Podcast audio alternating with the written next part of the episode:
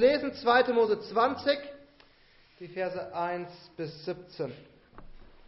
Und Gott redete alle diese Worte und sprach, ich bin der Herr dein Gott, der ich dich aus dem Land Ägypten, aus dem Haus der Knechtschaft herausgeführt habe. Du sollst keine anderen Götter neben mir haben. Du sollst dir kein Bildnis noch irgendein Gleichnis machen, weder von dem, was oben im Himmel, noch von dem, was unten auf Erden, noch von dem, was in den Wassern unter der Erde ist. Bete sie nicht an und diene ihnen nicht. Denn ich, der Herr, dein Gott, bin ein eifersüchtiger Gott, der die Schuld der Väter heimsucht an den Kindern bis in das dritte und vierte Glied derer, die mich hassen der aber Gnade erweist an vielen Tausenden, die mich lieben und meine Gebote halten. Du sollst den Namen des Herrn deines Gottes nicht missbrauchen, denn der Herr wird den nicht ungestraft lassen, der seinen Namen missbraucht. Gedenke an den Sabbattag und heilige ihn. Sechs Tage sollst du arbeiten und alle deine Werke tun. Aber am siebten Tag ist der Sabbat des Herrn deines Gottes.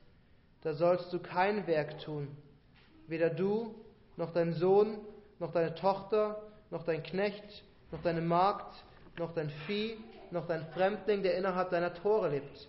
Denn in sechs Tagen hat der Herr Himmel und Erde gemacht und das Meer und alles, was darin ist, und er ruhte am siebten Tag. Darum hat der Herr den Sabbattag gesegnet und geheiligt. Du sollst deinen Vater und deine Mutter ehren, damit du lange lebst in dem Land, das der Herr dein Gott dir gibt. Du sollst nicht töten. Du sollst nicht Ehe brechen. Du sollst nicht stehlen. Du sollst kein falsches Zeugnis reden gegen deinen Nächsten. Du sollst nicht begehren das Haus deines Nächsten. Du sollst nicht begehren die Frau deines Nächsten, noch seinen Knecht, noch seine Magd, noch sein Rind, noch sein Esel, noch irgendetwas, was dein Nächster hat. Lass uns vor den Herrn kommen und beten. Großer, mächtiger Gott, wir loben und preisen dich für dein Wort und für dein Gesetz. Herr, wir bekennen, dass es uns oft schwerfällt, dieses Gesetz zu halten, dass es uns oft schwerfällt, dieses Gesetz mit Freuden zu lesen. Und so bitten wir, dass du uns heute durch deinen Geist die Freude und die Kraft gibst, Herr, auf dieses Gesetz zu hören und davon zu lernen und davon ermutigt zu werden. Und so beten wir in Jesu Namen. Amen. Psalm 119, Vers 97 lesen wir, wie habe ich dein Gesetz so lieb? Wie habe ich dein Gesetz so lieb? Und Psalm 19 gibt uns sogar ein ähnliches Zeugnis. Dort schreibt der Psalmist, das Gesetz des Herrn ist vollkommen. Die Befehle des Herrn sind richtig, sie erfreuen das Herz. Das Gebot des Herrn ist lauter, es erleuchtet die Augen. Die Bibel gibt uns das Zeugnis, dass Gottes Gesetz, Gottes Gesetz, die Gebote, etwas Herrliches sind. Etwas sind, was uns Freude bereiten sollte und etwas sind, wovon unsere Augen strahlen sollten, wenn wir uns mit den Geboten beschäftigen. Die Frage ist, warum haben wir diese herrliche Wahrheit verloren? Wo ist unsere Liebe für das Gesetz Gottes hin? Seht ihr, wir stehen bildlich am Berg Sinai zusammen mit dem Volk Gottes und jetzt ist der Moment gekommen, wir sind Zeugen von dem wichtigsten Ereignis in der Geschichte Israels. Gott gibt seinem Volk das Gesetz. Die, die zehn Gebote, wie wir sie nennen. Wobei die Bibel dieses, diesen Begriff nie nutzt. Die, die Bibel nennt sie die zehn Worte. Es sind die zehn Worte des Bundes. Es ist das, was Gott seinem Volk gegeben hat. Es hilft uns auch, den Kontext besser zu verstehen. Es geht hier nicht nur um Regeln, Dinge, die wir tun und nicht tun sollen, auch wenn es um Regeln geht, es geht vor allem hier um die Beziehung, die Gott definiert. Die Beziehung zwischen ihm und seinem Volk und die Beziehung zwischeneinander. Und diese zehn Worte sind auch für uns noch wichtig. Das Neue Testament hat sie nicht aufgehoben. Die Apostel nutzen sogar diese, diese zehn Worte, die Gebote, um uns zu motivieren, heilig zu leben. Um uns zu motivieren, das Richtige zu tun. Und bevor wir uns mit den zehn Geboten beschäftigen, müssen wir uns bewusst machen, müssen wir uns deutlich machen, dass es Gesetze sind, dass es Worte sind, die für uns gegeben sind. Gott hat seinem Volk dieses Gesetz gegeben. Und er hat es uns gegeben, damit wir es genießen und uns daran erfreuen, weil wir wissen, wir leben nach Gottes Willen. Das ist Gottes Wort für sein Volk im Alten und im Neuen Bund. Wir werden heute, nur wie gesagt, nur Vers 2 betrachten. Und dabei werden wir vor allem systematisch vorgehen. Wir werden nicht strikt bei Vers 2 bleiben, sondern wir werden weiter im Wort Gottes und in der Schrift sehen, was die zehn Gebote sind, was sie bedeuten. Aber der Titel der Predigt bleibt die zehn Worte des Bundes. Die zehn Worte des Bundes. Und die drei Punkte sind das Gesetz der Freiheit, das Gesetz der Liebe und das Gesetz des Christus. Das Gesetz der Freiheit, das Gesetz der Liebe, das Gesetz des Christus. Der erste und wichtige Punkt, den wir verstehen müssen, ist das Gesetz der Freiheit. Das Gesetz der Freiheit. Gott hat das Volk einem Gesetz gegeben, nachdem er sie erlöst hat, nicht bevor er sie erlöst hat. Er hat ihnen das Gesetz gegeben, nicht damit sie dadurch erlöst werden, sondern nachdem sie befreit waren. Und ich glaube, dass wir generell ein falsches Verständnis von Freiheit haben oder oft uns Freiheit gerne nicht so definieren, wie die Bibel es definiert. Für uns ist Freiheit oft frei sein von Regeln, frei sein von Zwängen, frei sein von irgendjemandem, der uns sagt, was wir tun müssen. Aber das ist nicht die Freiheit, die Gott hier meint, wenn er zu seinem Volk spricht. Das ist nicht die Freiheit, die wir in der Bibel finden. Die Bibel zeigt uns, dass wenn wir keine Regeln haben, wir eigentlich im Chaos enden. Dass, dass, dass das Herz des Menschen, weil es sündig ist, dazu neigt, am Ende Böses zu tun. Und wenn keine Regeln dieses, dieses Böse eindämmen und zurückhalten, Chaos entsteht. Und Boshaftigkeit und Leid. Wenn wir uns selbst überlassen sind, dann zerstören wir am Ende uns selbst und unseren Nächsten. Das ist, das, das ist die Wahrheit, die uns das Wort Gottes gibt. Und wenn Gott von Freiheit spricht, dann sagt er nicht keine Regeln mehr, tut was ihr wollt, sondern er sagt genau das Gegenteil. Er sagt, frei sein bedeutet nicht mehr der Sünde dienen. Frei sein bedeutet nicht mehr den sündigen Verlangen des Herzens folgen zu müssen, sondern Gott dienen zu können, das Richtige zu tun. Gott befreit uns, damit wir ihm dienen können. Das ist eigentlich das Evangelium. Das ist, das ist das, worum es geht. Christus ist gekommen, um uns von den Sünden zu befreien, von, von unserer Schuld zu erlösen, damit wir frei sind, Gott zu dienen, Gott anzubeten. Und Paulus warnt uns sogar, dass wir diese Freiheit nicht als Ausrede zum Sündigen nutzen sollen. Wenn wir wirklich frei sind in Christus, dann sollten wir diese Freiheit nutzen, um Gott zu dienen, um Gott anzubeten. Und das sehen wir immer wieder im Wort Gottes. Erinnert euch, später, nachdem Israel aus der, aus der babylonischen Gefangenschaft zurückkommt, Stück für Stück, was machen Esra und Nehemiah als erstes? Sie bauen den Tempel und Jerusalem wieder auf. Sie bauen den Ort der Anbetung auf. Sie sind aus der Gefangenschaft zurück in die Freiheit, Freiheit in Anführungszeichen, gekommen. Und das Erste, was geschieht, ist, die Anbetung Gottes wird wiederhergestellt. Gott dienen wird wieder zum Zentrum gemacht. Und die Propheten kritisieren sogar die Rückkehrer, dass sie sagen, ihr, ihr baut eure Häuser und ihr vertäfelt die und macht die schön und ihr lasst das Haus Gottes in Trümmern liegen. Das ist nicht Freiheit. Freiheit ist, nicht mehr der Sünde dienen zu müssen, sondern Gott dienen zu können. Und wenn wir Vers 2 betrachten, den wir hier haben, dann sehen wir genau dieses Prinzip als Einleitung zu den zehn Geboten. Wir sehen, ich bin der Herr, dein Gott, der dich aus dem Land Ägypten, aus dem Haus der Knechtschaft herausgeführt habe.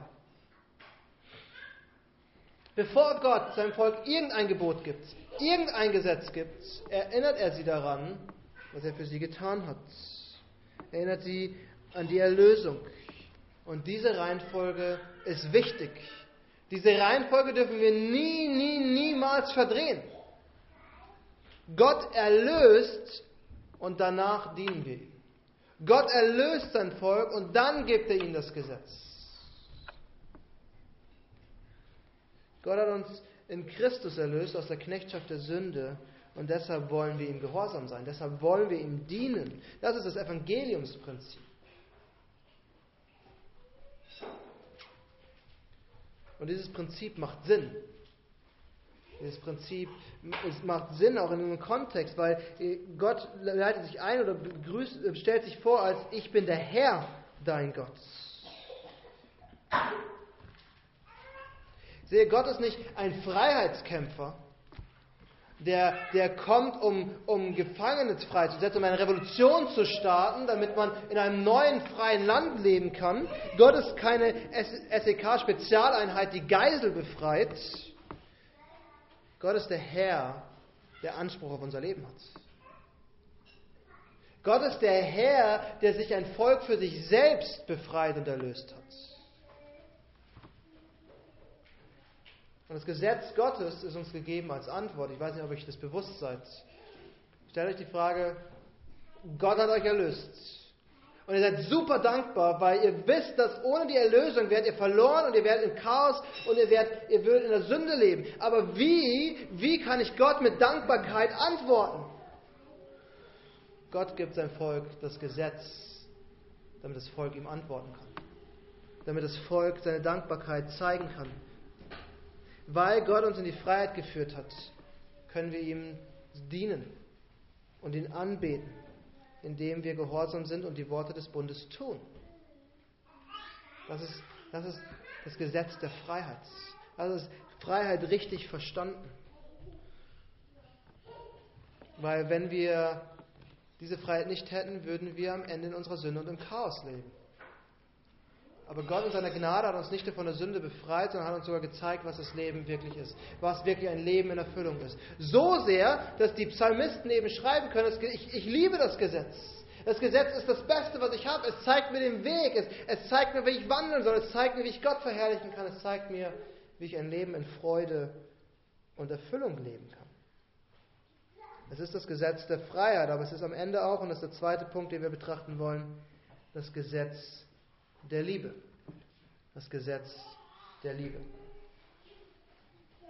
Ihr erinnert euch vielleicht, bevor Jesus festgenommen wurde, als er schon in Jerusalem war, Vorbereitung auf ein Passafest, er ist immer wieder nach Jerusalem gegangen und wieder gegangen. Irgendwann kommt ein Anwalt zu ihm, den die Pharisäer geschickt haben. Ein Anwalt, der versucht hat, ihn mit Fragen zu kitzeln, um zu sehen, was Jesu Antwort ist. Und er fragt ihn, was ist das größte und höchste Gebot? Und Jesus antwortet, du sollst den Herrn, deinen Gott lieben, mit deinem ganzen Herzen, mit deiner ganzen Seele, mit deinem ganzen Denken. Das ist das erste und größte Gebot. Und das zweite ist ihm vergleichbar. Du sollst deinen Nächsten lieben wie dich selbst. An diesen zwei Geboten hängen das ganze Gesetz und die Propheten. Jesus zitiert hier das Alte Testament.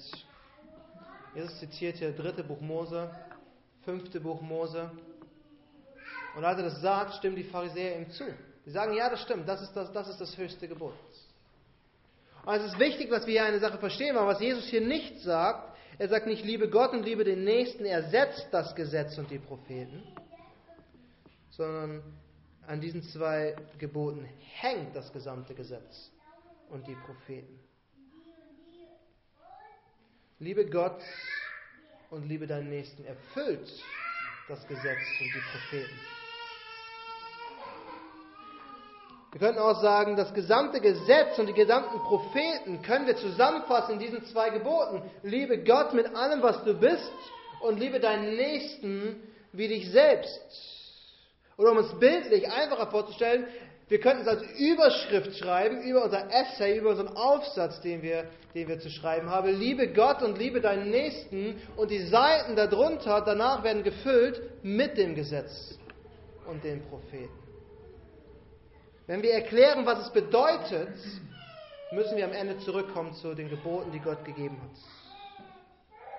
In Römer 13 sagt Paulus, es ist unsere Pflicht, unseren Nächsten zu lieben er sagt, es ist wirklich unsere Pflicht als Christen und er sagt,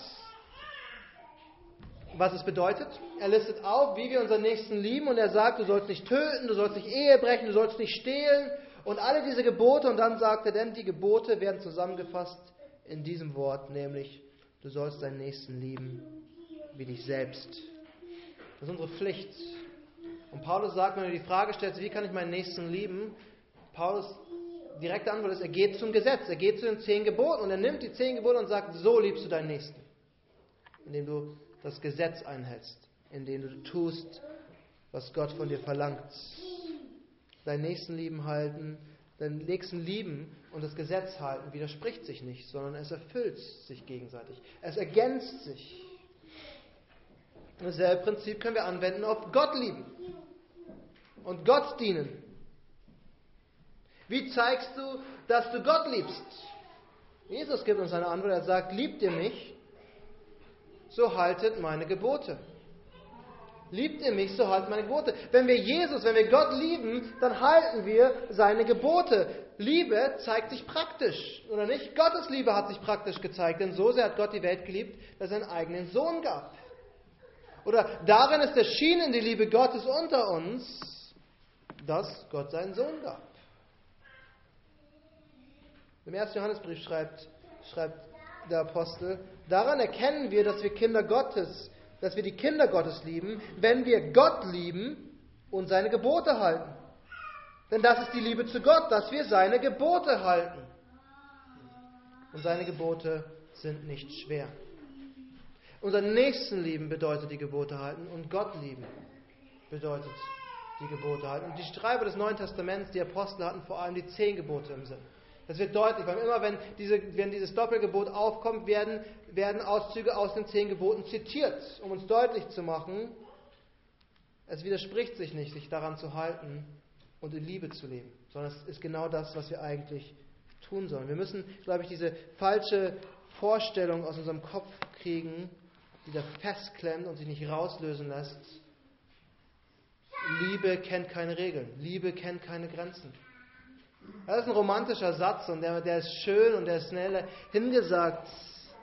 Aber die Bibel sagt uns, wenn wir wirklich lieben, wenn wir Gott wirklich lieben, dann hat es Regeln und Gesetze, an die wir uns halten. Die zehn Gebote, die Gott am Sinai gab, die zehn Worte des Bundes. Wie gesagt, es geht um die Beziehung zwischen Gott und seinem Volk. Das ist eine Beziehung, die auf Liebe basiert. Gottes Liebe zu uns und unsere Liebe zu Gott. Und die Liebe, die wir zu Gott haben, befähigt uns, die Liebe zum Nächsten zu haben. Gottes Liebe für uns befähigt uns, die Liebe zum Nächsten zu haben. Und ich glaube, es ist wirklich hilfreicher, diesen Dekalog zu betrachten als die zehn Worte, weil sie uns helfen, sie im Bundeskontext zu verstehen, als Beziehungsratgeber ist das falsche Wort, Beziehungshilfe zu Gott und unserem Nächsten.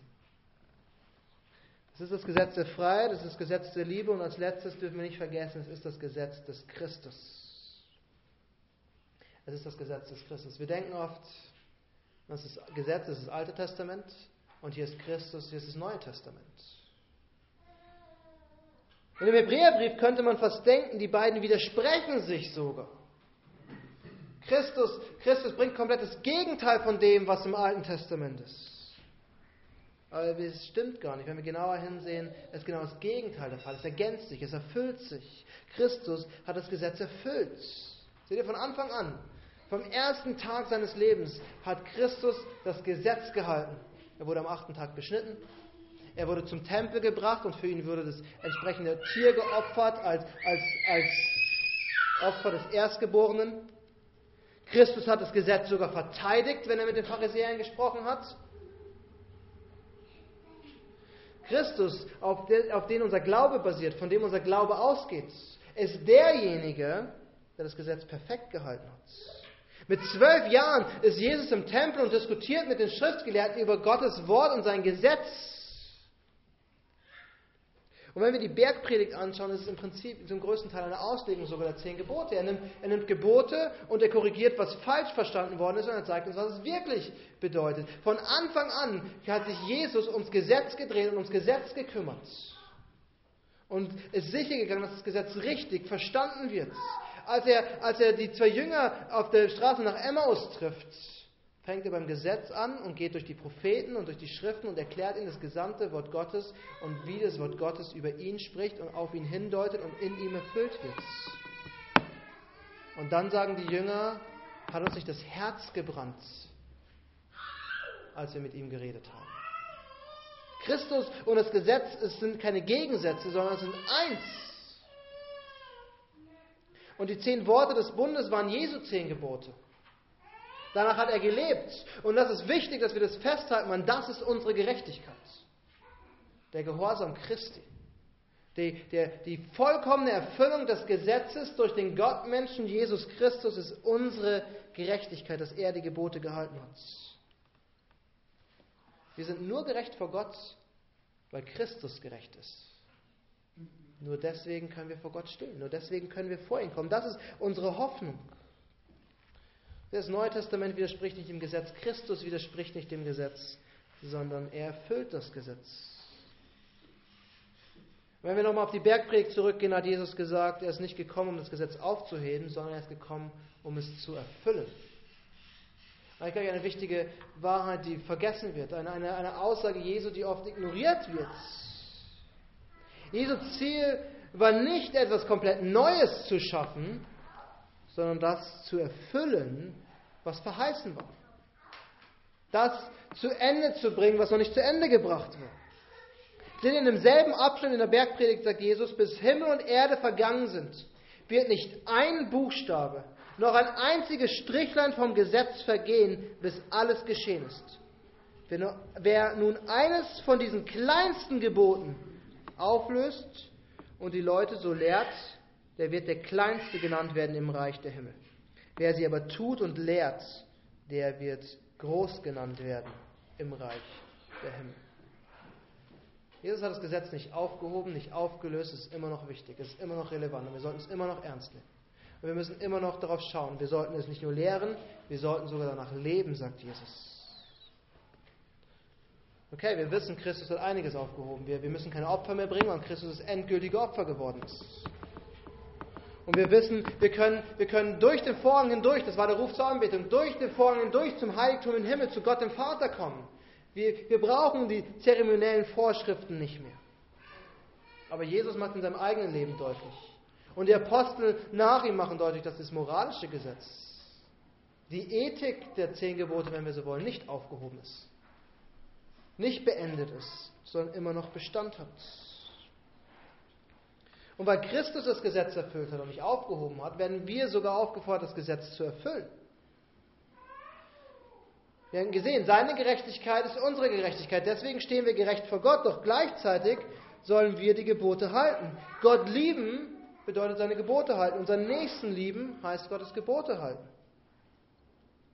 Und in Galater 6 sagt Paulus, sogar einer trage des anderen Last und so sollte das Gesetz des Christus erfüllen. Das Gesetz, was Christus selbst gehalten hat, das Gesetz, was Christus bestätigt hat, das sollen wir erfüllen, indem wir unseren Nächsten lieben, indem wir als Geschwister füreinander da sind, indem wir die Lasten des Nächsten tragen. Und das ist das Argument im Jakobusbrief oder nicht? Jakobus sagt, es hilft nicht, wenn ein Bruder Hunger hat und ihm kalt ist, dass du zu ihm sagst, geh nach Hause und bete und ich bete für dich und Gott wird schon für dich sorgen. Sondern Jakobus sagt, wenn wir nicht praktisch handeln und unseren Nächsten praktisch lieben, dann sündigen wir. Dann brechen wir das Gebot. Wir, wir, sollen, wir sollen aktiv sein, wir sollen praktisch sein. Wir sollen die Fähigkeiten, die Ressourcen, die wir haben, dazu nutzen, um uns gegenseitig zu helfen und zu unterstützen. Wir werden in den nächsten Wochen sehen, was es am Ende praktisch bedeutet. Ich neige fast dazu, mich zu entschuldigen, dass wir vom Text abgekommen sind, aber ich mache es nicht, weil ich glaube, es ist wichtig dass wir das Gesetz Gottes im Kontext der gesamten Schrift verstehen. Und dass wir das Gesetz Gottes aus dem Licht des Neuen Testaments betrachten. Weil sonst enden wir darin, hierin eine Moralvorschrift zu sehen und denken, wenn wir das leben, sind wir gute Christen. Aber was das Gesetz wirklich ist, es definiert unsere Beziehung zu Gott, es definiert unsere Beziehung zueinander und vor allem das Gesetz ist in Christus erfüllt. Wir erfüllen nicht das Gesetz, um gerecht zu sein. Wir sind gerecht, wenn das Gesetz erfüllt ist wir tun das Gesetz, um dankbar zu sein, um unsere Liebe zum Ausdruck zu bringen. Und es geht in dem Gesetz, was wir in den nächsten Wochen betrachten werden, um unsere Freiheit, es geht um unsere Liebe und es geht um unseren großartigen Erlöser, nämlich Jesus Christus. Lasst uns beten.